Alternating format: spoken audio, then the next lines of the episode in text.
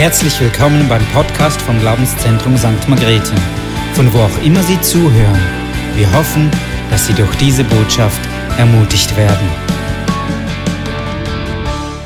Ja, Gott ist vertrauenswürdig. Das ist das Thema des zweiten Teils des heutigen Seminars und es ist eigentlich eine Verlängerung auch, dieses Thema der Souveränität. Gott ist vertrauenswürdig. Und ich möchte dann gerne auch die Frage mal ähm, umdrehen. Ich meine, wir alle wissen, äh, wir sollten Gott vertrauen, wir dürfen Gott vertrauen, wir müssten Gott vertrauen. Du kannst dir jetzt aussuchen, was für dich gerade passt im Moment. Ähm, und die Frage, wenn wir sie mal auf die andere Seite stellen, kann ich denn Gott vertrauen? Ja, wieso soll ich ihm denn vertrauen? Was sind denn die Gründe, ihm zu vertrauen. Ähm, Glauben und Vertrauen, sowohl im Alten wie im Neuen Testament, ist ein Beziehungsbegriff. Es ist mir ganz wichtig, dass wir das verstehen. Es ist nicht ein Leistungsbegriff. Okay, so schnell denkt man, Glaube ist wie so ein Leistungsbegriff. Ich muss so und so viel Glauben bringen, ich muss das leisten und dann wird Gott etwas machen. Dann setze ich ihn frei. So nach dem Motto, Gott ist ähnlich wie ein Getränkeautomat. Ich lasse oben den Glauben rein, drücke auf den Knopf und unten kommt raus, was ich gerne will. Leistungskomponente. Aber die Bibel macht klar, altes, neues Testament mit all diesen verschiedenen Begriffen, die gebraucht werden, dass es eigentlich um eine Beziehung geht. Glauben ist ein Beziehungsbegriff. Es geht immer um Beziehung. Gott ist interessiert an Beziehung. Und darum äh, brauche ich auch gerne das Wort Vertrauen, was ja eine wörtliche Übersetzung wäre von Pistis Glauben. Vertrauen wäre eigentlich so eine gute äh, Übersetzung. Im Alten Testament ist der starke Gedanke, etwas zu ergreifen, es festzuhalten, treu zu sein eine Beziehung zu ergreifen, festzustehen in dieser Beziehung und treu zu sein und im Neuen Testament dann eben das Vertrauen. Und wenn wir über Gottes Vertrauenswürdigkeit nachdenken, dann muss das immer in diesem Kontext von Beziehung geschehen. Es geht ihm immer um Beziehung. Er will Beziehung mit uns. Das ist ihm das Aller, Allerwichtigste. Dass wir nahe mit ihm sind und mit ihm unterwegs sind. Denn all diese Fragen, äh, die wir uns gestellt haben während diesen Predigten, die haben alle zu tun mit dem Charakter Gottes. Und der Charakter meines Gegenübers ist immer ganz wichtig in einer Beziehung. Ich muss diesen Charakter verstehen. Und da gibt es ja Leute, von denen sagt man, das ist ein Charakterlump. Mit dem möchte man keine Beziehung haben, weil sein Charakter kein guter ist. Aber wenn ich den Charakter meines Gegenübers kenne, habe ich einen guten Boden, um eine Beziehung zu bauen. Und ich möchte drei wichtige Punkte hier einfach mal nennen, wenn wir über Beziehung nachdenken. Und das kannst du jetzt auch anwenden auf eine ganz normale menschliche Beziehung. Das ist das Interessante bei Gott. Die Beziehung zu ihm ist wie die Vorgabe. Aber sie hat immer einen Ausfluss auch in die Beziehung zu Menschen hinein. Johannes in seinem ersten Brief, er bringt es so klar auf den Punkt, er sagt, du kannst nicht Gott lieben und deinen Nächsten hassen, dann bist du ein Lügner. Beziehung zu Gott haben, ja, alle anderen brauche ich nicht, das wäre völlig falsch. Also in jeder Beziehung, ob ich jetzt über eine menschliche Beziehung nachdenke, über meine Beziehung zu Gott, ich muss drei ganz elementare Dinge wissen, nämlich ich muss wissen, ist die Person, mit der ich Beziehung habe, zuverlässig? Kann ich mich darauf verlassen? Also wenn diese Person etwas sagt, kann ich mich darauf verlassen? Oder macht sie mir irgendwelche Versprechungen, die sie nie halten wird? Dann werde ich vorsichtig sein. Es wird dann schwierig, eine Beziehung aufzubauen. Mit Menschen, die nicht zuverlässig sind, wird es irgendwann schwierig. Es braucht eine gewisse Zuverlässigkeit. Also Zuverlässigkeit als einen ersten Punkt. Eine zweite Sache ist Gerechtigkeit. Was meine ich damit? Die Person, mit der ich in einer Beziehung stehe, kann ich mich darauf verlassen, dass sie ehrlich ist. Dass sie mir nicht etwas vorspielt dass sie fair ist. Bei Gott ist es klar, er kann nicht anders als gerecht sein. Aber auch bei Menschen ist das wichtig. Ja, ist es fair, ist es offen? Grundlage einer Beziehung. Und dann natürlich die Treue. Und hier kann ich ganz einfach sagen, ja, okay, die Person, mit der ich in Beziehung stehe, steht sie auch zu mir? Ist sie treu? Das sind diese Grundlagen. Und bei Gott können wir die alle bejahen. Darum können wir ihm vertrauen. Ich möchte euch eine Stelle aus dem Psalmen zeigen, Psalm 33, Vers 4. Das Wort des Herrn ist zuverlässig. Das hebräische Wort Yassar bedeutet gerecht, richtig im Sinne von aufrichtig. Zuverlässig, man kann sich eben darauf verlassen. Treu ist er in allem, was er tut. Nun können wir das Wort Gottes und ihn selber nicht trennen. Das gehört zusammen. Was das Wort ist, ist auch er. Da gibt es keine Unterschiede. Darum hat Jesus ja gesagt, oder wird von Jesus gesagt, er ist das fleischgewordene Wort. All das, was Gott ist, hat er gezeigt in seinem Leben. Er ist Fleisch geworden. Alles, was wir vorher im Wort wissen, im Alten Testament, hatten wir nur das Wort. Und jetzt wird das Wort lebendig, es wird Fleisch und es bewegt sich unter uns. Also das Wort und Gott kann man nicht trennen. Mit anderen Worten, wenn Gott eben oder wenn das Wort zuverlässig ist und treu und gerecht, dann ist es auch Gott selber. Er ist immer treu, er ist immer gerecht, er ist immer zuverlässig. Und wir haben über die Souveränität Gottes gesprochen, dass er alles in der Kontrolle hat. Ihr habt irgendwann in dieser ganzen Serie über die Allmacht Gottes gesprochen, dass er alles kann. Jetzt möchte ich euch ein bisschen theologisch durcheinander bringen. Obwohl er souverän ist und die Kontrolle hat, obwohl er allmächtig ist, gibt es drei Dinge, die er nicht kann. Das scheint sich jetzt zu widersprechen. Aber er kann ja alles. Es gibt drei Dinge, die kann er nicht. Und die sind ganz wichtig. Gott kann nicht lügen. Er kann nicht lügen. 4. Mose 23, Vers 19. Gott ist kein Mensch, der lügt. Er ist kein Mensch, der etwas bereut. Hat er je etwas gesagt und nicht getan? Hat er je etwas versprochen und es nicht wahrgemacht?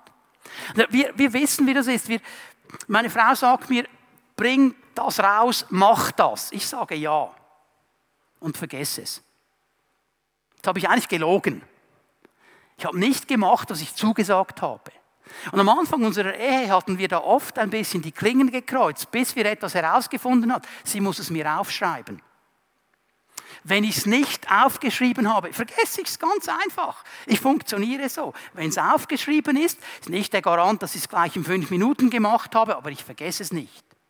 Gott ist aber nicht so. Wir sagen manchmal Dinge, weil wir es nicht besser wissen. Wir möchten es ja machen und es geht nicht. Und wir versprechen irgendetwas und merken dann, wir können es nicht halten. Gott wird das nie tun. Er kann nicht lügen. Was er sagt, wird er immer tun. Er ist absolut treu, er ist absolut zuverlässig. Man kann ihm absolut vertrauen. Er kann zweitens nicht ungerecht sein. Er kann nicht ungerecht sein, weil er selber Gerechtigkeit ist. 5. Mose 32, Vers 4. Es ist interessant, dass diese Attribute, diese Charaktereigenschaften Gottes schon im Alten Bund klar gemacht sind. Dass Gott schon im Alten Bund ganz klar macht, wer er ist und was sein Charakter ist. Er ist ein Fels, redet von dieser Stabilität. Sein Tun ist vollkommen. Alles, was er macht, ist richtig und gerecht. Er ist ein treuer Gott. Emunah bedeutet Treue, Wahrhaftigkeit, Gerechtigkeit und Wahrheit.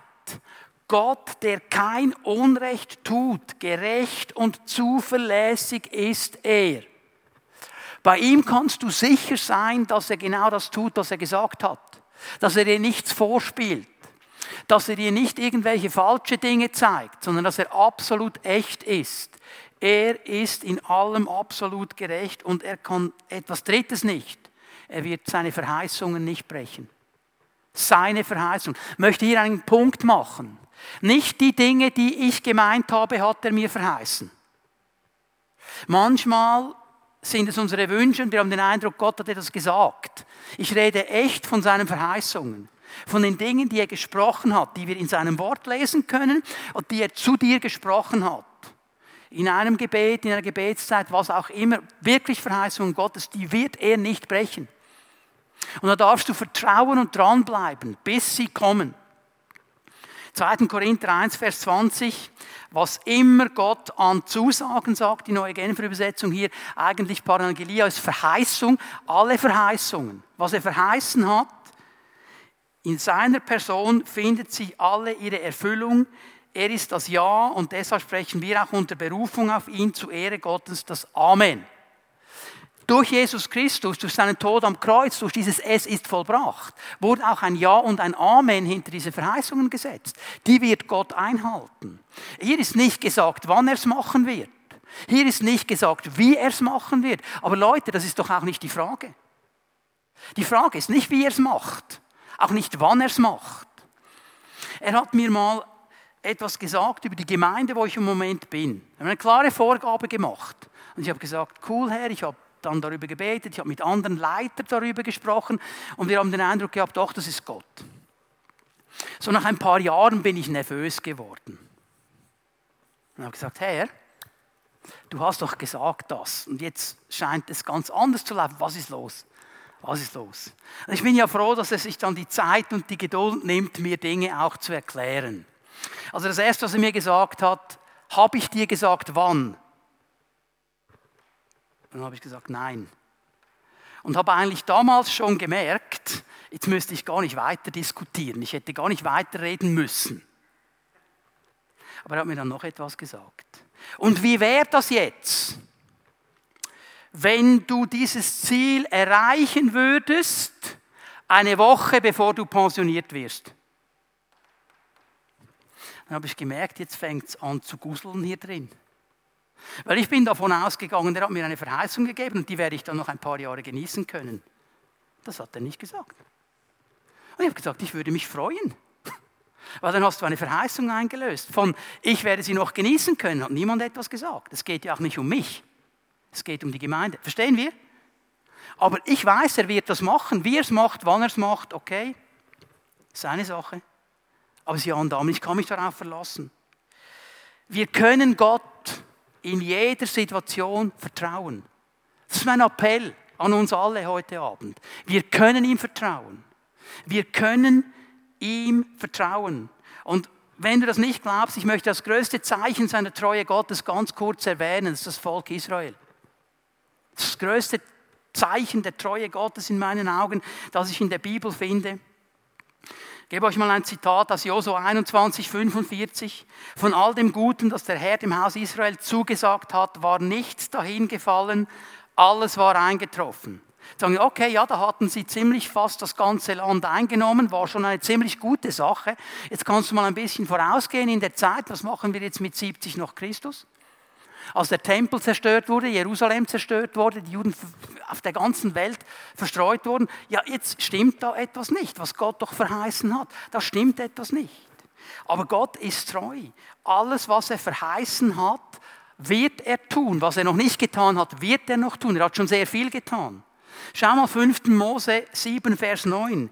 Erkennt deshalb, dass der Herr, euer Gott, der wahre Gott ist. Er ist der treue Gott, der über tausend Generationen hinweg zu seinem Bund mit denen steht, die ihn lieben und seinen Geboten nachkommen. Der Gedanke hier dieses Wortes Treue ist, er ist stabil. Er ist das Fundament, auf dem man einen Halt hat. Man kann darauf stehen, man kann darauf bauen, man kann auf dieses Fundament vertrauen. Es ist Festigkeit, es ist Beständigkeit. Und das spricht er aus. Über tausend Generationen hinweg. Und wenn ich jetzt die Geschichte Israels mir anschaue, seit 4000 Jahren steht Gott treu zu dieser Nation. Durch alle Deportationen hindurch, durch den Holocaust hindurch, durch alle Kämpfe hindurch, durch das Exil hindurch, Israel ist immer noch da. Und seit 1948 wieder eine Nation, ein Staat, hätte niemand gedacht. Wird sofort angegriffen in der gleichen Nacht, Gott gibt den Sieg. Noch mehr Kriege, die eigentlich völlig ungewinnbar wären, wenn man sie anschaut. Gott hat den Sieg geschenkt, weil Gott zu seiner Nation steht. Er ist treu. Und wenn ich das sehe an Israel, dann gibt mir das Mut. Schau mal, die Jebusiter sind nicht mehr da. Die Hittiter sind nicht mehr da. Die Israeliten sind noch da. Weil Gott treu ist, weil er gesagt hat, dieses Volk habe ich mir ausgesucht. Das ist mein Bundesvolk. Und er hat mit uns einen neuen Bund gemacht. Und hat uns mit hineingenommen in diese Verheißungen, hat uns mit hineingepflanzt in diesen Ölbaum. Und wir werden teilhaben auch von diesen Verheißungen. Und das zeigt mir eines, meinem Gott kann ich vertrauen. Und dieser Gott will eine Beziehung mit mir bauen. Und dieser Gott möchte mit mir vorwärts gehen. Und ich habe darauf zu achten, dass diese Beziehung lebt, dass sie lebendig bleibt. Dass all das, was diese Beziehung irgendwie beeinträchtigen könnte, keinen Raum hat in meinem Leben. Und wenn ich diese Beziehung zu ihm verliere, habe ich alles verloren. Ich muss immer wieder an diesen Psalm denken, ich glaube 50 ist es, 50, 51, dieser Bußpsalm von David wo ja Keith Green auch ein Lied darüber geschrieben hat, Create me a clean heart, schaffe in mir ein reines Herz. Und in diesem Psalm drin sagt David etwas und das bewegt mich jedes Mal, wenn ich es lese, wenn ich es höre. Er sagt, und bitte Herr, bitte Herr, bitte Herr, nimm deinen Geist nicht von mir. Nimm deinen Geist nicht von mir.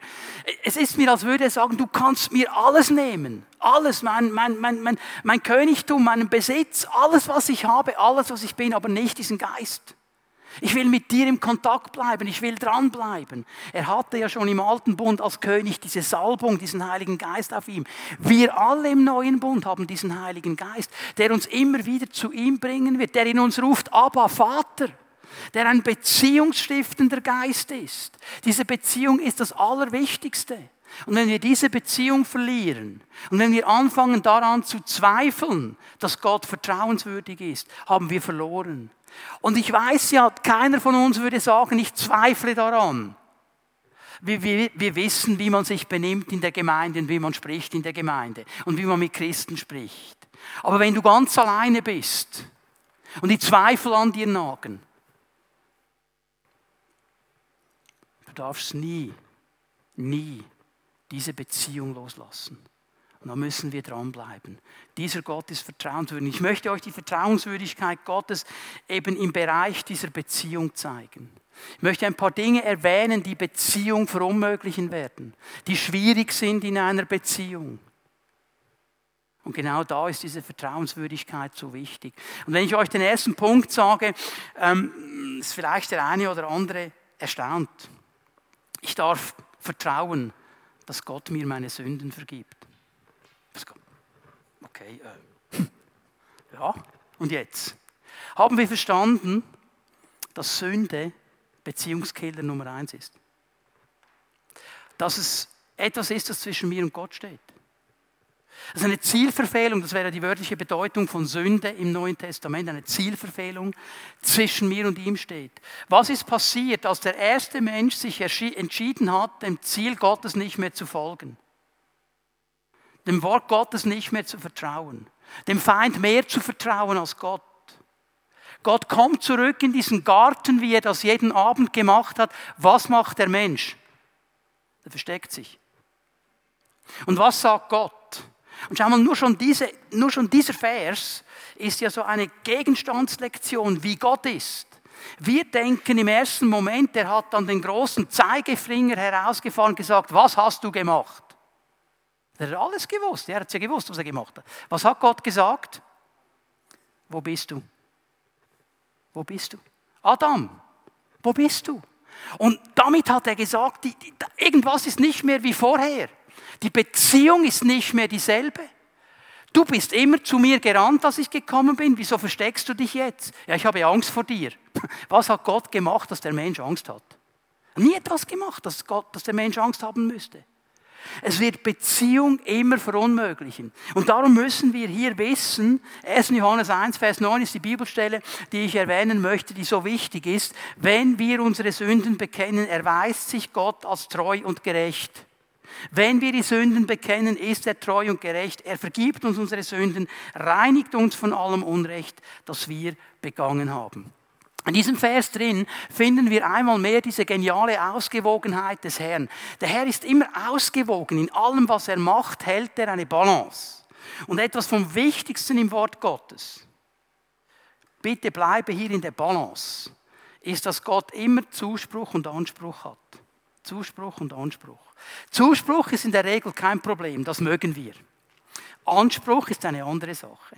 Bei Gott hält sich aber die Waage Zuspruch und Anspruch. Ist immer ausbalanciert.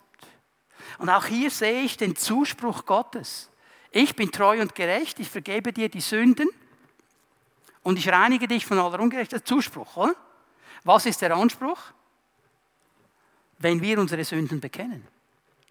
Wenn wir ehrlich damit umgehen, bekenne deine Sünden, bekenne die Dinge, die nicht in Ordnung sind, bekenne die Punkte in deinem Leben, wo du weißt, hey, das würde nicht bestehen vor dem Herrn. Es besteht nicht vor dem Wort Gottes. Es besteht nicht vor den Werten Gottes. Es geht nicht.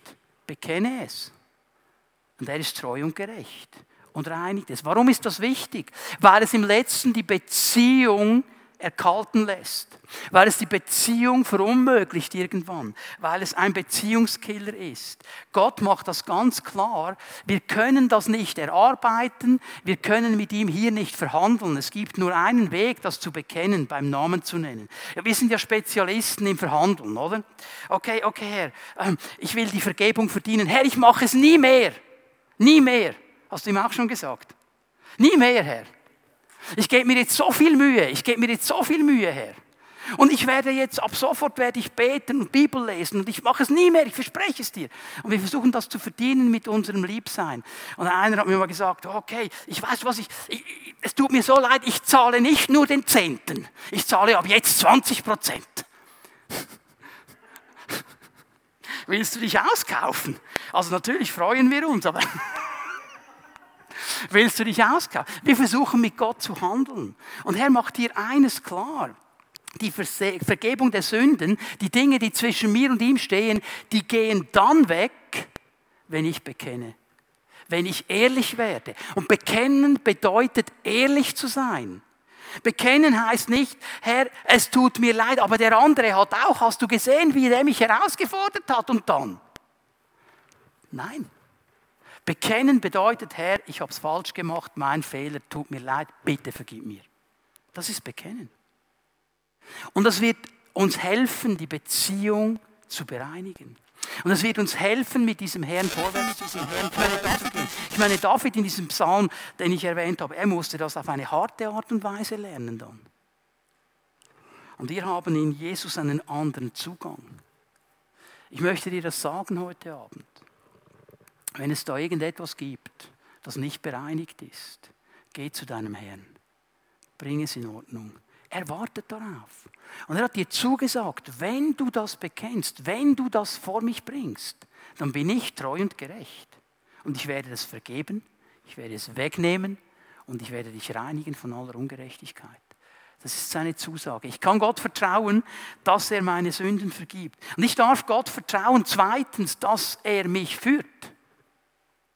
Das Wichtigste in dieser Beziehung ist, dass ich einen Herrn habe, der mir vorausgeht.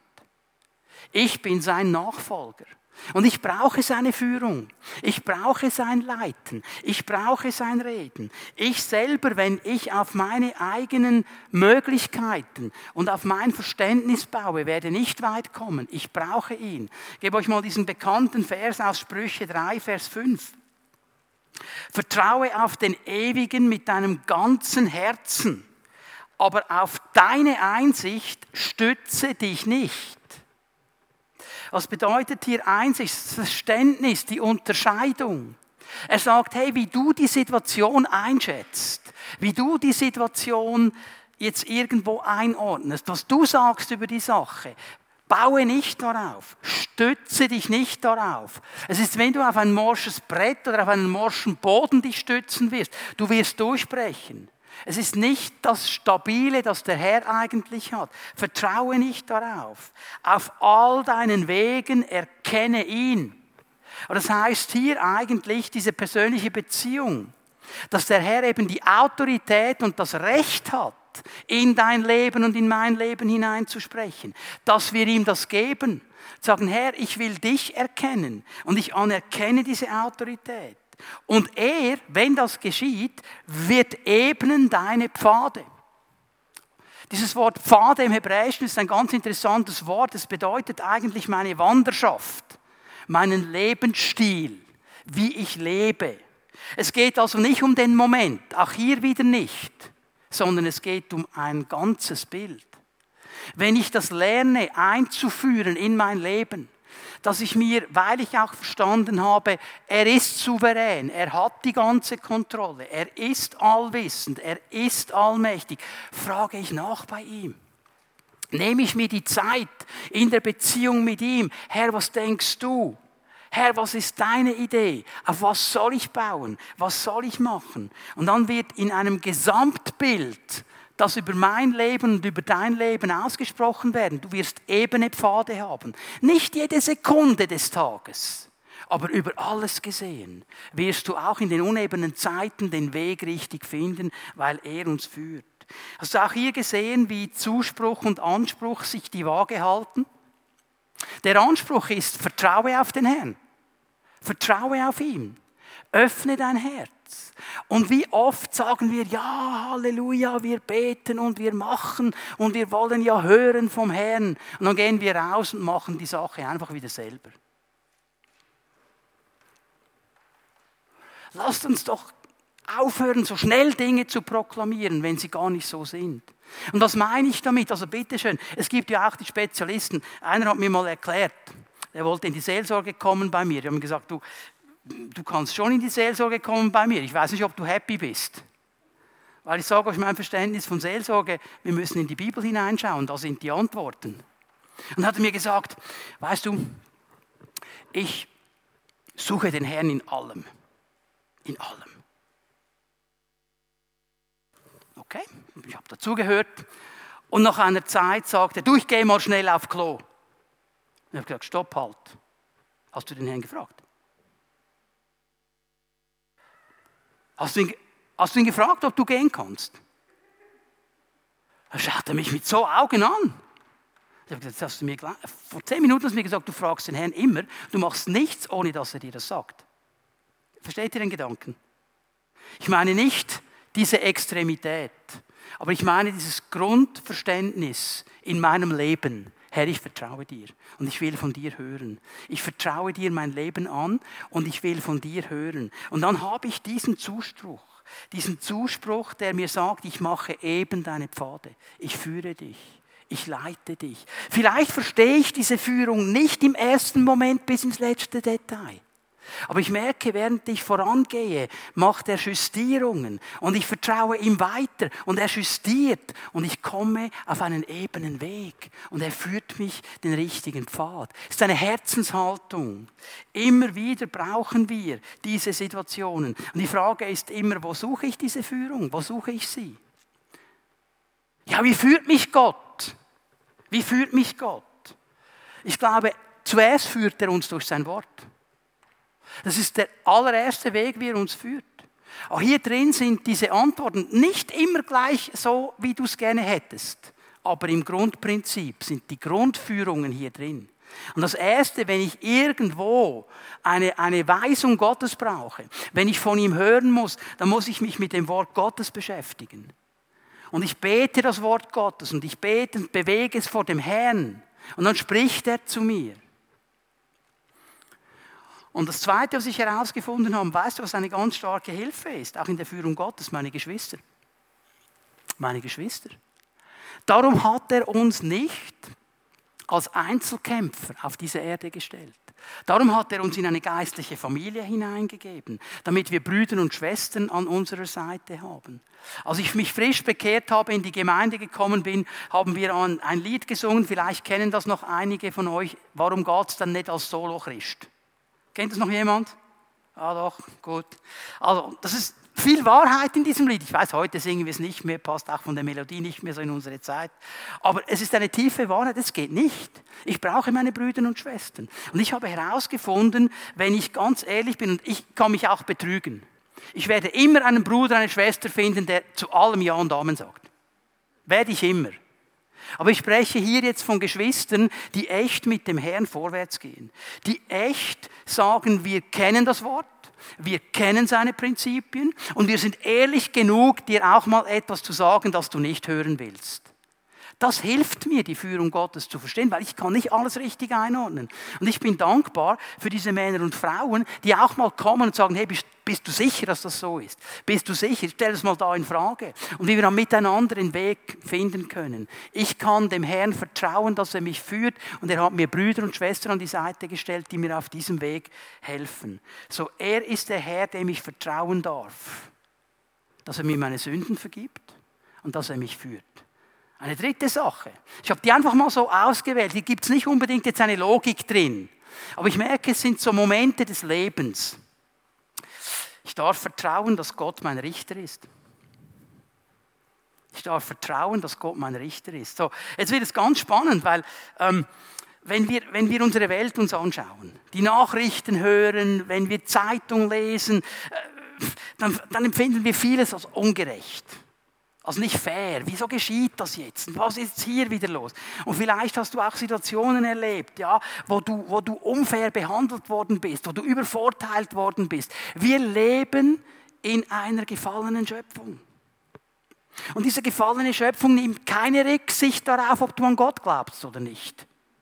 Nimmt sie nicht. Und darum kann es geschehen, dass Menschen ungerecht handeln an dir. Dass, dass du verletzt wirst, ohne dass du etwas gemacht hast. Dass du in eine Ecke gedrückt wirst. Das Leben ist nicht fair. Und darum sagt uns das Wort Gottes, dass er eines Tages richten wird. Und das ist jetzt die ganz große Spannung, oder? Weil was ist die erste Reaktion, wenn du unfair behandelt wirst? Wenn dir jemand so richtig massiv in die Parade fährt und dich so richtig unfair behandelt, so richtig gemein ist mit dir. Also ich habe nur eine Reaktion. Halleluja. Schön wär's, oder? Ich bin froh, dass ihr auch nicht so fromm seid. Na, was ist die erste Reaktion? Ich habe italienische Wurzeln. Okay, also wir wollen gleich und, oh, und dann, Rache ist süß. Und den zweiten Teil vergessen wir, aber wenn sie vollzogen wird, ist sie bitter, weil sie nie helfen wird. Okay, aber, aber wir sind sofort da drin. Und jetzt möchte ich euch eine Stelle aus dem Römerbrief zeigen, Römer 12, Vers 19. Rächt euch nicht selbst, liebe Freunde, sondern überlasst die Rache dem Zorn Gottes. Denn es heißt in der Schrift, das Unrecht zu rächen ist meine Sache, sagt der Herr. Ich werde Vergeltung üben. Das ist eine ganz große Herausforderung, in diesen Momenten zu sagen, Herr, ich gebe es in deine Hand gebe es in deine Hand. Eines Tages wirst du kommen. Was heißt das, wenn wir das mal ein bisschen vor unseren Augen ausmalen? Was heißt das? Es heißt, Gott weiß sehr wohl, was dir angetan worden ist. Er weiß sehr wohl, was geschehen ist, weil er alles weiß. Er kennt nicht nur dein Herz, er kennt auch das Herz der Person, die gegen dich vorgegangen ist. Er weiß alles, er weiß es. Er kennt das. Und er vergisst es nicht. Er versteht deine Verletzungen, er versteht deine Gefühle. Und darum müssen wir dann konsequent auch lernen, mit diesen Verletzungen zu ihm zu gehen. Er ist es, der die zerbrochenen Herzen heilt. Er ist es, der die Wunden heilt. Er ist es, der uns hilft, wenn dann Bitterkeit aufgestiegen ist, diese bittere Wurzel zu ziehen und uns wieder frei zu machen. Er ist es. Darum gehe ich zu ihm mit diesen Dingen. Und er versteht das und er heilt. Auch für diese Verletzungen ist Jesus ans Kreuz gegangen. Er wurde abgelehnt, damit wir angenommen sind. Er wurde abgewiesen, damit wir angenommen sind. Er hat das alles erlebt damit wir frei werden. Und Gottes Wort ermutigt uns, uns nicht zu rächen. Wir alle haben immer diese Entscheidungsmöglichkeit. Entweder ich verteidige mich selber und ich fange an zu erklären und, und, und, und, und, und, und, oder ich überlasse es dem Herrn. Oft denken wir, es ist viel einfacher, es selber zu machen. Aber was ist der biblische Weg? Die Bibel gibt uns eine Antwort. 1. Petrus 2, Vers 23. Nämlich Jesus selber. Er hat sich nicht gewehrt, wenn er beschimpft wurde. Als er litt, drohte er nicht mit Vergeltung. Er überließ seine Sache Gott, der gerecht richtet. Wenn du daran denkst, was geschehen ist in dieser ganzen Passionszeit, wie sie Jesus geschlagen haben und gesagt haben, wer hat dich geschlagen? Wer hat? Sag, sag's. Weißt du was? Er hätte es sagen können. Er hätte es sagen können. Er hätte den Namen sagen können. Er hätte die ganze Story sagen können, er hätte es sagen können, hat es nicht gemacht. Weil er wusste, und er hat ja gerade gebetet, ein bisschen vorher, dein Wille, Herr, soll geschehen. Herr, du wirst kommen. Du wirst kommen. Ich möchte dich ermutigen, jede Situation, in der du ungerecht behandelt wurdest, lege es in die Hand Gottes. Er ist der Richter. Er ist der Richter. Hör auf, darüber zu reden und sie allen zu erzählen. Wisst ihr, was interessant ist im Hebräerbrief, wenn es um die bittere Wurzel geht? Der Schreiber des Hebräerbriefs sagt, passt auf, dass keine bittere Wurzel in euch aufwächst und viele dadurch verunreinigt werden. Ja, jetzt Moment. Wenn ich eine bittere Wurzel in mir habe, wie kann die die anderen verunreinigen? Das ist mal überlegt. Soll ich dir sagen, wie? Wes des Herzen voll ist, geht der Mund über. Ich werde darüber reden. Ich werde allen erklären, wie gemein das war. Und dieser Bruder, der da fromm tut im Gottesdienst und zuvorderst steht und die Hände oben hat, wie der mich verletzt hat, der Kerl, und dann tut er noch so fromm. Du redest mit allen über diese Situation, mit ihm hast du noch nie geredet. Vielleicht würde er nämlich sagen, das tut mir so leid, ey, das wollte ich echt nicht, bitte vergib mir. Merken wir etwas? Wir reden mit allen darüber. Nicht mit den Beteiligten und auch nicht mit dem Herrn. Vielleicht kannst du mit den Beteiligten gar nicht mehr reden. Dann leg es in die Hand Gottes. Der Abend, der Moment, dass Gott eine Wurzelbehandlung an dir vornehmen darf und sie ziehen darf. Aber weißt du was? Er wird das nur machen, wenn du ihn dazu einlädst. Er kommt nicht einfach und reißt etwas raus. Er wartet darauf. Vielleicht ist heute Abend dein Abend, genau das in Ordnung zu bringen. So, das nächste. Ich darf Gott darauf vertrauen, dass er meine Großzügigkeit belohnt. Das ist eine schöne Botschaft, oder? Aber es ist eine biblische Botschaft. Lukas 6, Vers 38. Gebt, es wird euch gegeben werden, ein volles Maß wird man euch in den Schoß schütten, ein reichliches Maß bis an den Rand gefüllt und überfließend. Denn das Maß, das ihr verwendet, wird auch bei euch verwendet werden. Leute, wenn ich diesen Vers hier lese und zitiere, es geht hier nicht um positives Denken. Es geht nicht um ein überdrehtes Wohlstandsevangelium. Darum geht es hier nicht. Es sind die Worte Jesu. Er hat sie gesagt. Und er hat sie so gemeint. Gott wird Großzügigkeit belohnen, weil er selber großzügig ist. Und weißt du, was interessant ist? Im Wort Gottes gibt es viel mehr Verheißungen, die im Zusammenhang stehen mit Großzügigkeit und Geben, als zu jedem anderen Thema. Die meisten Verheißungen stehen zusammen mit Großzügigkeit und Geben.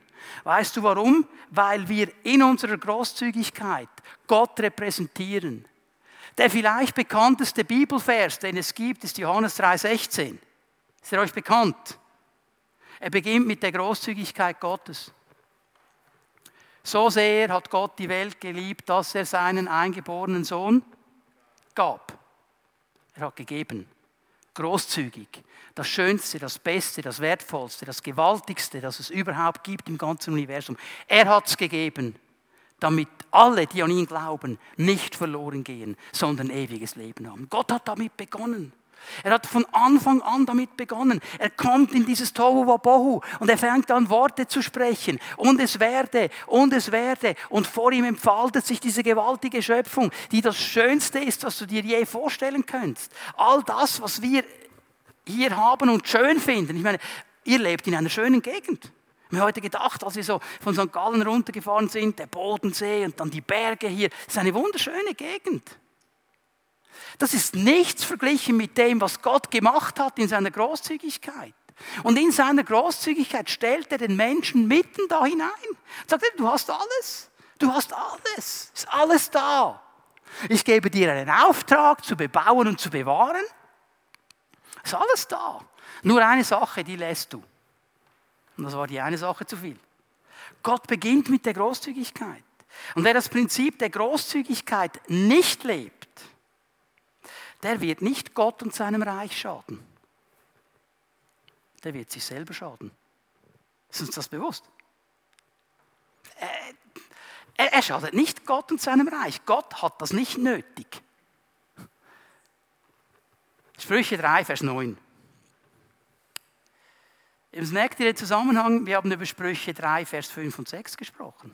Vertraue auf den Herrn, nicht auf deine eigenen Verständnisse. Er ebnet den Weg und jetzt ein bisschen später kommt die Großzügigkeit. Ehre den Ewigen mit deiner Habe und mit den Erstlingen, Reshit, mit dem Anfang. Und dieses Wort Erstlinge ist im Alten Testament auch eine Bezeichnung für den Zehnten. Der Zehnte ist die Erstlingsgabe. Die gehört dem Herrn. Und darum ist es interessant, wenn du mal die Bibel genau liest in diesem Zusammenhang. Der Zehnte, die Erstlingsgabe, wird nie im Zusammenhang gebracht mit Geben, sondern mit Bringen. Hast du den Unterschied mal gesehen? Bringe die Erstlingsgabe in mein Haus. Nicht geben. Warum? Sie gehört ihm. Er sagt, von allem, was du hast, diese Erstlingsgabe gehört mir. Bring sie mir zurück.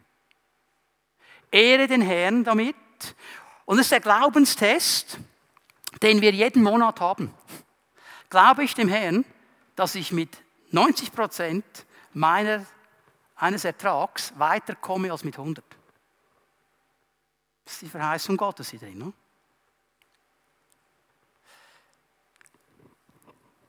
Dann, dann. Das war der Anspruch jetzt. Ehre den Herrn damit. Dann, jetzt kommt der Zuspruch, dann werden deine Speicher sich im Überfluss und von Most deine Kufen überfließen.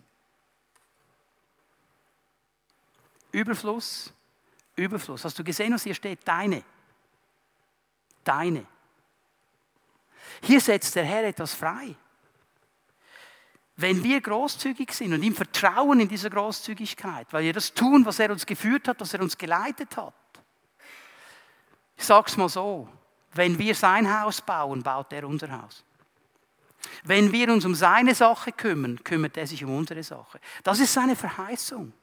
Das ist seine Zusage. Und ich habe gemerkt, es gibt eigentlich nur zwei Arten von Menschen. Es gibt großzügige Menschen, das sind Geber. Und es gibt eigennützige Menschen, das sind Nehmer. Etwas zwischendurch gibt es nicht. Eins von beiden. Nehmer, und das stelle ich auch fest, die sind aber in der Regel unzufrieden. Weißt du warum? Stell dir mal vor, wenn du so einer wärst. Für so einen Menschen ist Frieden immer mit Haben verbunden. Ich habe dann Frieden, wenn ich habe. Nun, das Geheimnis ist aber folgendes: Es gibt immer etwas, das du nicht hast. Also hast du nie Frieden. Es gibt immer noch etwas, das cool wäre. Und das willst du suchen und du rennst dem nach. Du wirst mürrisch. Es ist nie genug. Jetzt sagst du, Halleluja, der Herr hat mich gesegnet, wunderbar. Was soll ich jetzt für ein Beispiel? Hat mir eine Uhr geschenkt, was weiß ich, irgendwas. Du kommst sagst, hey, schau mal, Paddy, der Herr hat mir diese Uhr geschenkt. Und der Paddy sagt, ja, hey, so cool, mir hat er auch eine geschenkt. Meine ist Tisso, seine Omega. Das ist nicht gerecht. Seine ist viel mehr wert. Ich will auch so eine. Verstehen wir? Werden wir mürrisch. Es gibt immer noch etwas, was wir nicht haben. Wir sind nie ausgefüllt, denn in unserer Wahrnehmung fehlt immer etwas.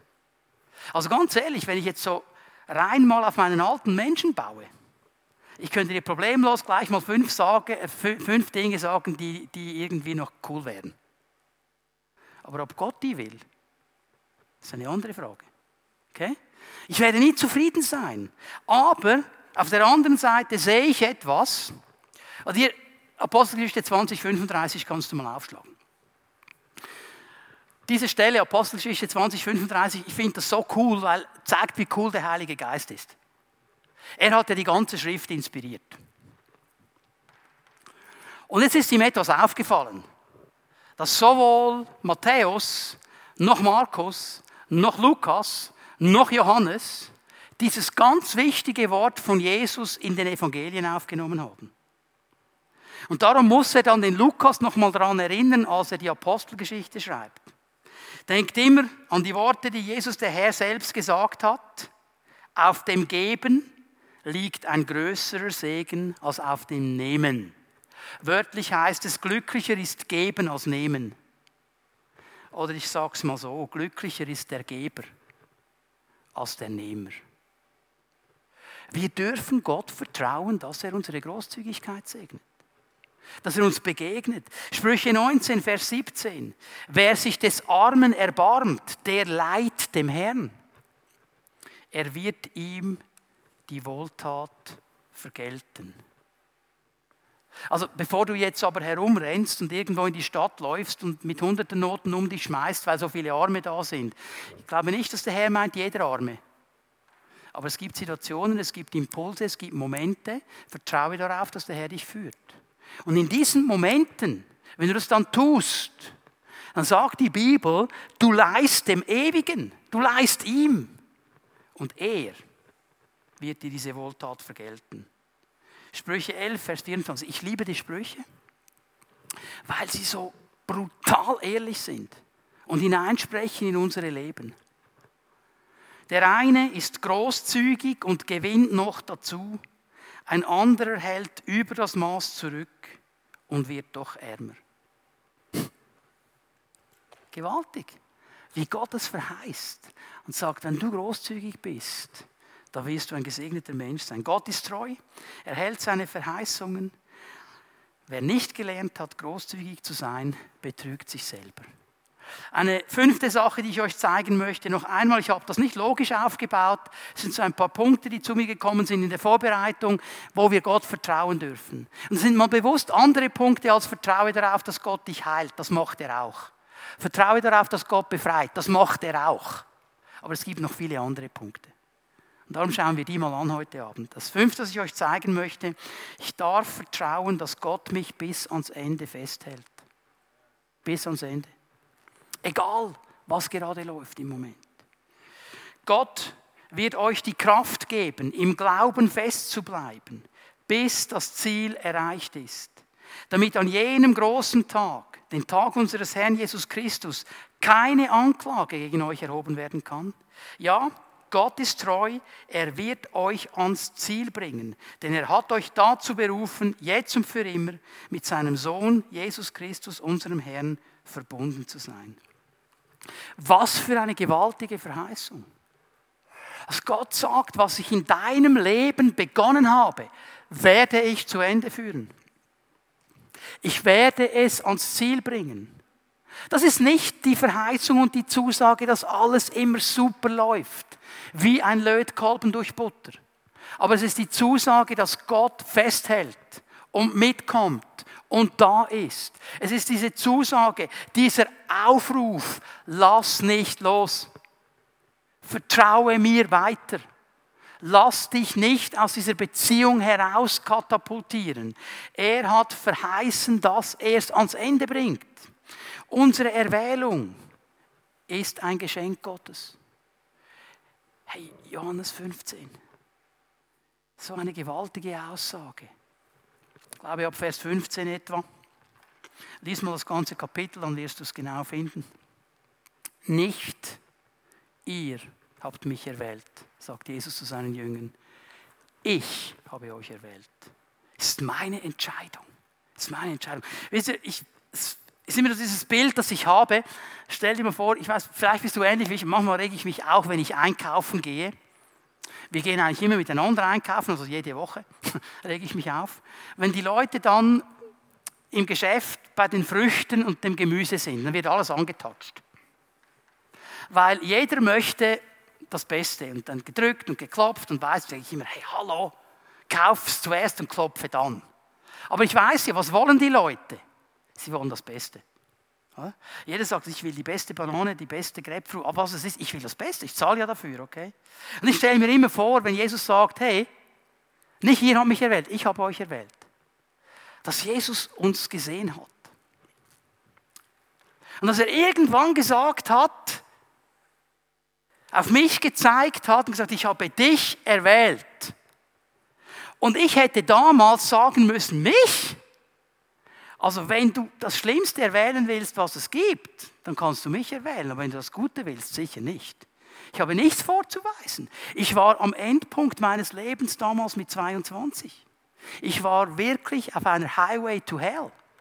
Ich war gebunden in Okkultismus und in all diesen komischen Praktiken. Ich war völlig am Ende.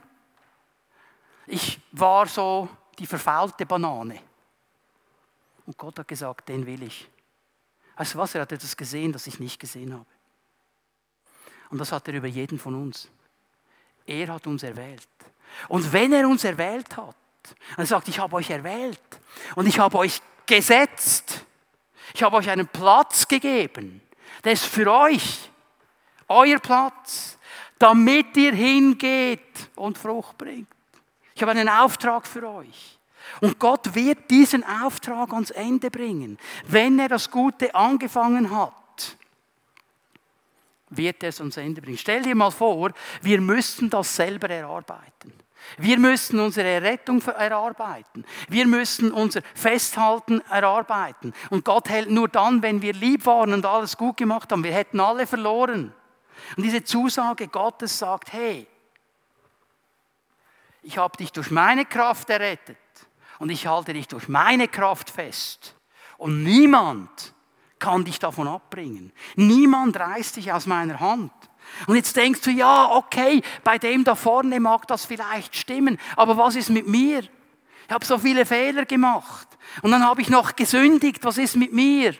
Was die Bibel sagt, 2. Timotheus 2, Vers 13, unsere Untreue hebt seine Treue nicht auf. Denn er kann sich selber nicht untreu sein. Es ist nicht ein Freipass, untreu zu sein. Aber wir alle machen einen Fehltritt. Das gibt es im Leben eines jeden. Machst du etwas, das vielleicht nicht geplant war, aus dem Affekt heraus? Es ist das Blöde mit Worten. Wenn sie raus sind, sind sie raus. Hast du schon mal ein Wort gesagt, kaum was richtig raus, hättest du es am liebsten wieder reingestopft. Geht nicht.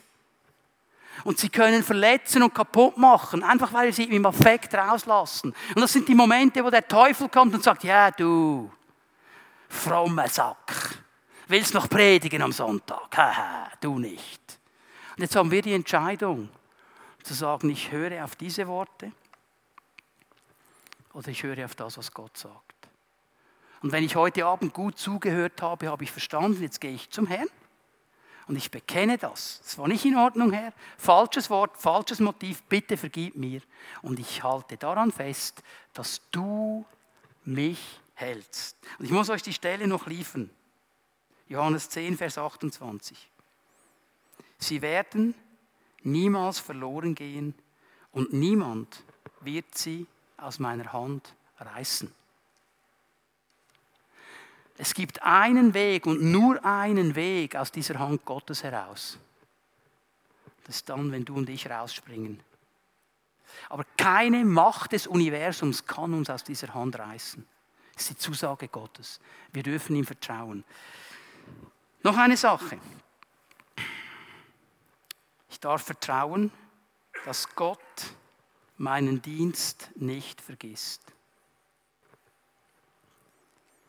Ich darf darauf vertrauen, dass Gott meinen Dienst nicht vergisst. Weil es kann vorkommen, ich weiß nicht, ob du das auch kennst, obwohl wir wissen, dass wir das Richtige tun, obwohl wir eigentlich wissen, hey, wir sind in der Berufung Gottes drin. Und was wir machen, machen wir für ihn. Dass wir manchmal denken, hey hallo, niemand sieht meinen Einsatz, niemand gibt mir Anerkennung, checken die das überhaupt nicht? Dann kommen die Probleme, du denkst, wieso tue ich mir das eigentlich an? Jetzt mit Livestream, das hat sich ein bisschen eingebürgert, nicht? Dann kann man zu Hause schön im Lazy Boy hängen, Gottesdienst mitverfolgen, Kaffee in der einen Hand, gut sie in den nächsten, okay? Und wenn der was sagt, das dir nicht passt, kannst du abschalten. Gottesdienst wird schwierig, du kannst mal die Fernbedienung mitnehmen, der spricht weiter. Verstehen wir? Ich sage immer so, Livestream ist eine gute Sache für Leute, die nicht kommen können. Ist so, wenn wir mit dem Hotel-Rating reden, so drei Sterne. Aber Gottesdienstbesuch ist fünf Sterne superior. Das kann niemand, niemand, niemand kann das irgendwie ähm, aushebeln. Aber was ist das Problem an der ganzen Sache? Wir erwarten etwas von Menschen, die nicht perfekt sind. Das ist das Problem. Ich, sage nicht, dass es nicht schön ist, wenn mal jemand kommt und sagt, hey, das hast du gut gemacht. Das ist schön. Und sorry Leute, jeder, der dann einfach sagt, ja, dem Herrn gehört alle Ehre, sage ich, bist ein Heuchler. Natürlich gehört dem Herrn alle Ehre, aber tut doch gut, oder? Hallo, Amen? Euch nicht?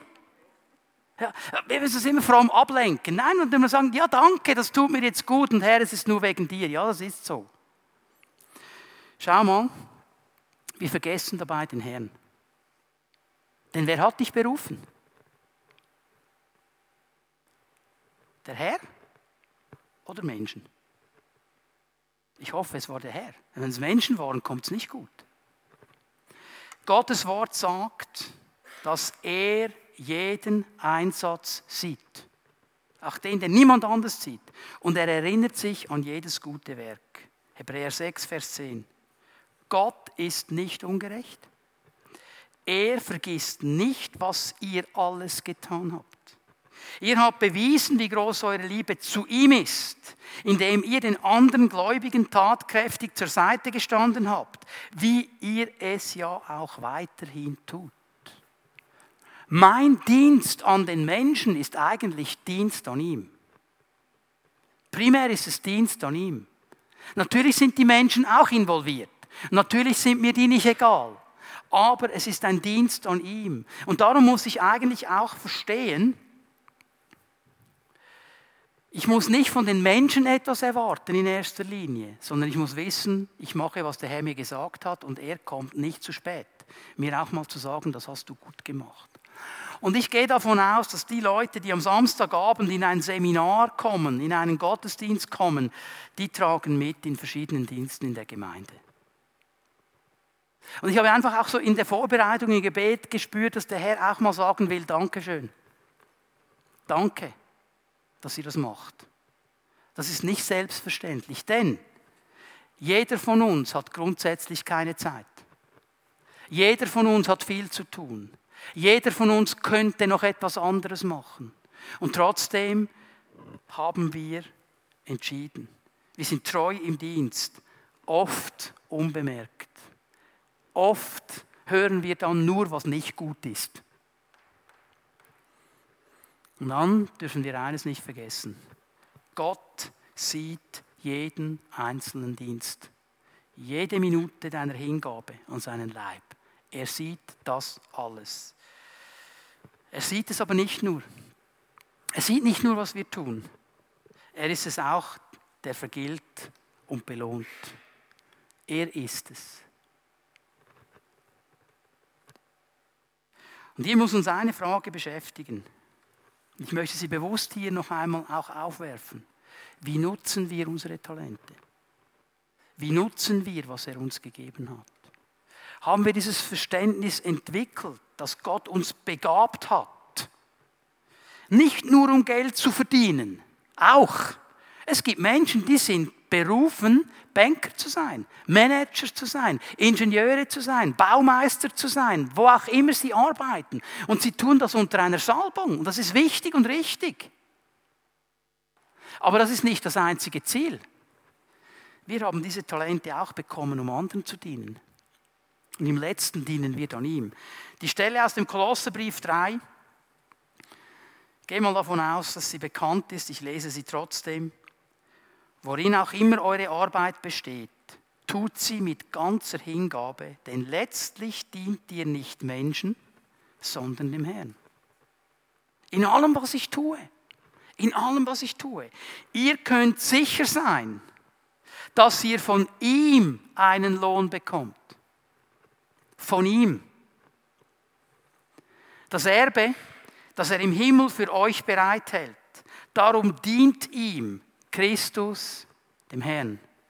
Weißt du, wenn wir das anfangen zu verstehen, dann stehen wir am Montagmorgen anders auf. Weil wir verstehen, verstanden haben, es ist eine Dimension, wo ich eigentlich Möglichkeiten habe. Es ist eine Dimension, wo ich auch dem Herrn dienen kann. Auch wenn ich was ganz anderes mache. Und der Herr sieht es. Johannes 12, Vers 26. Wenn jemand mir dienen will, muss er mir nachfolgen. Und da, wo ich bin, wird auch mein Diener sein. Wer mir dient, den wird der Vater ehren. Jetzt, wenn ich entscheiden kann zwischen der Ehre von Menschen und dem Ehre der Ehre des Vaters, welche nehme ich? Sicher die des Vaters. Weil es ist kein Vergleich zu allem anderen. Und übrigens hat Jesus gesagt in Johannes 5, als er einmal mit den Pharisäern wieder so einen Raconter hatte und eine Diskussion hatte, hat er ihnen gesagt, ihr könnt nicht glauben. Ihr könnt nicht glauben, weil ihr die Ehre von Menschen nehmt. Und die Ehre des alleinigen Gottes, die sucht ihr gar nicht. Also das hat auch eine Auswirkung auf mein Glaubensleben. Wem vertraue ich? Lukas 6, Vers 35. Jetzt wird es noch einmal richtig knackig. Gerade eure Feinde sollt ihr lieben und ihnen dienen. Auch ihnen dienen. Tut Gutes und Leid, ohne etwas zurückzuerwarten. Dann wartet eine große Belohnung auf euch und ihr werdet Söhne des Höchsten sein. Denn auch er ist gütig gegen die Undankbaren und die Bösen. Können wir fast nicht einordnen. Bergpredigt ist ja sowieso eine Liga für sich. Er lässt es regnen über die Guten und die Bösen über die Gerechten und die Ungerechten. Und wir sind hier drin gesetzt als seine Repräsentanten. Und wir dürfen es lernen, das Wort umzusetzen. Ich sehe hier ganz klar, wer mit seinen Gaben dient, der wird nicht unbemerkt bleiben. Vielleicht nicht bei den Menschen, aber bei Gott. Und Gott wird dafür schauen, dass Türen sich öffnen. Und weil der Herr treu ist, wird er schauen, dass der Dienst von ihm anerkannt und belohnt wird, weil er der Herr ist. Gottes Wort ist voll von Verheißungen. Was geschieht, wenn wir ihm vertrauen? Wir haben nur sechs uns angeschaut heute Abend. Es gibt noch viele mehr. Und ja, okay, ich bin mit euch einig, es sind jetzt nicht die, die uns zuerst in den Sinn kommen würden. Aber ich glaube, sie sind wichtig. Sie haben eine wichtige Auswirkung in unser Leben hinein. Und ich möchte abschließen, bevor wir dann noch einmal zwei Lieder haben, ist das richtig, gell? Und auch eine Zeit des Gebets. Können wir machen. Wunderbar. Mit dieser Stelle, die wir schon einmal gelesen haben, 2. Korinther 1, Vers 20. Was immer Gott an Zusagen gemacht hat, in seiner Person, also in Jesus Christus, finden sie alle ihre Erfüllung. Er ist das Ja und deshalb sprechen wir auch unter Berufung auf ihn zur Ehre Gottes das Amen. Er steht dazu. Die Beziehung zu Jesus ist der Schlüssel. In ihm sind all diese Verheißungen. Das Vertrauen, das wir ihm entgegenbringen, ist der Schlüssel. Können wir Gott vertrauen? Das ist eine Beziehungsfrage. Ich habe sie am Anfang gestellt. Und ich glaube, ich habe mit diesen sechs Punkten klar gemacht, wir können ihm vertrauen. Aber ich möchte sie bewusst noch einmal umdrehen. Kann Gott dir vertrauen? Kann Gott mir vertrauen? Wir sollten treue, vertrauenswürdige Menschen sein. Nicht perfekt, ist etwas anderes. Ich rede nicht von perfekt. Ich rede von treu. Ich rede von vertrauenswürdig. Und ich glaube, Gott möchte solche Menschen auch segnen. Auch heute Abend.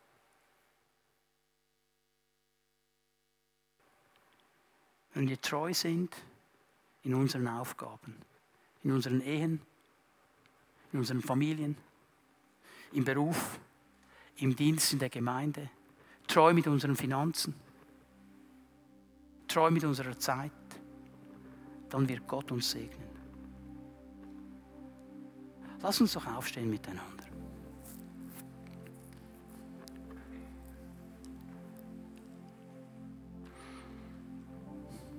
Lass uns einen Moment in der Gegenwart Gottes sein. Ich möchte dich fragen heute Abend, was hat der Heilige Geist in dein Leben hineingesprochen? Wo hat der Heilige Geist dich berührt heute Abend? Was hat er angesprochen? Was hat er zu deiner Aufmerksamkeit gebracht? Was gibst du ihm für eine Antwort?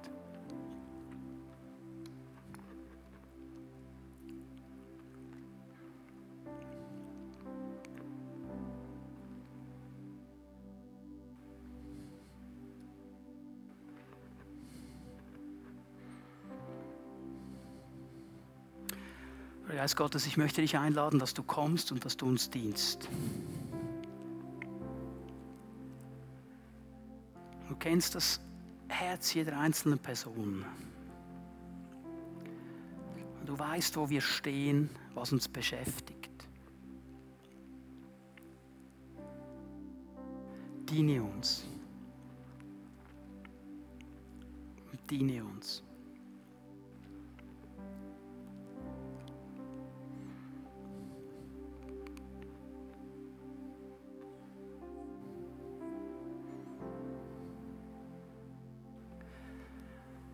Möchte gerne den Raum öffnen. Wenn wir den Herrn noch einmal anbeten und preisen, ihm noch einmal die Ehre geben. Wenn du hier bist heute Abend und du bist dankbar für Gebet, weil es da etwas gibt, das du in Ordnung bringen möchtest. Ich merke in meinem Geist, dass zwei Personen hier sind, ihr, ihr habt so diese Mühe loszulassen. Das sind, ist diese eine Situation, die scheint immer und immer wieder zu kommen. Und es ist so diese Gefahr, dass diese bittere Wurzel wächst in deinem Leben. Und der Herr ruft dich heute Abend, sagt, lass es los, bring es mir, bring es mir. Ich möchte dich einladen, dass wir den Herrn noch einmal preisen und anbeten, dass du den Mut hast, hier nach vorne zu kommen. Dass wir beten können, ich nehme an, dass Gebetshelfer hier sind dass wir beten können. Es sind drei Personen hier. Und du kämpfst. Du kämpfst schon lange. Genau mit diesem Gedanken, dass du das fast nicht glauben kannst, dass Gott dich wirklich erwählt hat. Dass Gott wirklich etwas sieht in deinem Leben. Dass Gott wirklich dieses dicke, große Ja hat über dir. Und du kämpfst immer wieder mit Ablehnung und immer wieder mit diesen Gedanken, du hast schon wieder versagt, du hast schon wieder und es ist daneben. Und ich glaube, der Herr möchte dir begegnen. Er möchte dir wirklich sagen, ich habe ein Ja für dich. Ich habe dich gesucht. Ich habe dich erwählt. Ich sehe dich und habe einen Plan. Lass deine Vorstellungen los. Lass deine Gedanken los. Komm hinein in das, was ich habe. Fang an, dich so zu sehen, wie ich dich sehe. Nicht so, wie deine Geschichte dir das sagt. Nicht so, wie deine Biografie es dir sagt. Nicht so, wie deine Eltern es dir sagen. So, wie ich dich sehe. Komm da hinein. Was und das beginnt mit einem Schritt hin zu Gott. Zu kommen und zu sagen, ja Herr, ich will, dass sich etwas verändert. Vielleicht bist du einfach hier mit einem anderen Anliegen. Du bist dankbar für ein Gebet. Natürlich darfst du auch kommen. Aber wir wollen Jesus jetzt anbeten miteinander. Bitte, Björn, leite uns in die Anbetung. Und ich lade dich einfach ein, wenn der Herr dich angesprochen hat, wenn du gerne Gebet möchtest, komm einfach hier nach vorne. Wir werden gerne mit dir beten und dich segnen.